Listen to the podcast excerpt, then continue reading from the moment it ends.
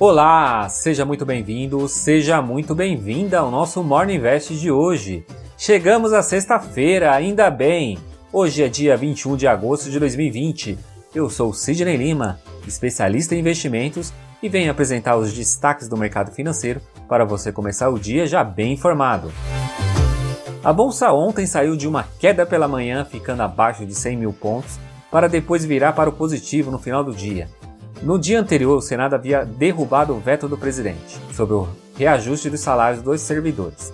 Essa volatilidade também veio, pois com a derrubada do veto, pode ter a possibilidade de vir a romper o teto, e esse fantasma já está pairando sobre o Congresso já tem um certo tempo. Mas depois, mais tarde, o presidente da Câmara, Rodrigo Maia, deu um aceno dizendo que iria manter o veto para o melhor do país.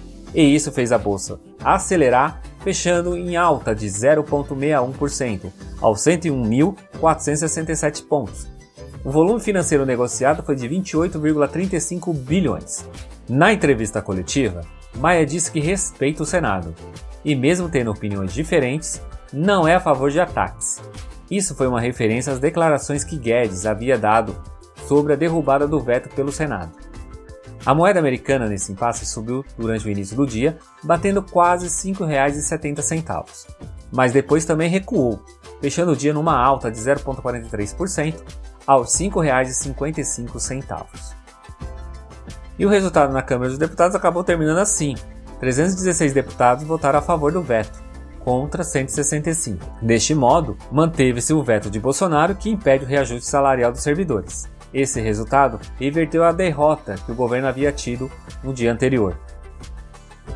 Nos Estados Unidos, as conversas com a China ainda não são das melhores, mas concordaram pelo menos em realizar uma chamada em breve para discutir o andamento do acordo comercial, segundo o Ministério do Comércio em Pequim. Essa conversa já era esperada no último final de semana, que inclusive, como a gente antecipou aqui ontem, o Trump acabou assumindo que foi ele que deu o bolo porque não queria conversar com a China. Os pedidos de seguro-desemprego subiram 135 mil na semana passada, voltando a ficar acima de 1 milhão e 100, após terem ficado em 923 mil na semana anterior, conforme mostrou o Departamento do Trabalho dos Estados Unidos. Um ex-assessor do presidente Trump foi preso nesta quinta-feira, acusado de fraude para levantar recursos online para a construção do muro na divisa com o México. Trump disse que se sente muito mal e disse também que faz bastante tempo que não tem lidado com Steve Bannon. As ações de tecnologia têm ajudado o desempenho na bolsa americana. Nasdaq subiu 1,06, a S&P 500 mais 0,32 e Dow Jones 0,17. E por aqui, a Pesquisa Nacional por Amostragem de Domicílios Mensal, PNAD Covid-19, aponta que a taxa de desocupação cresceu de 12,4% para 13,1%, atingindo cerca de 12,3 milhões de pessoas em julho.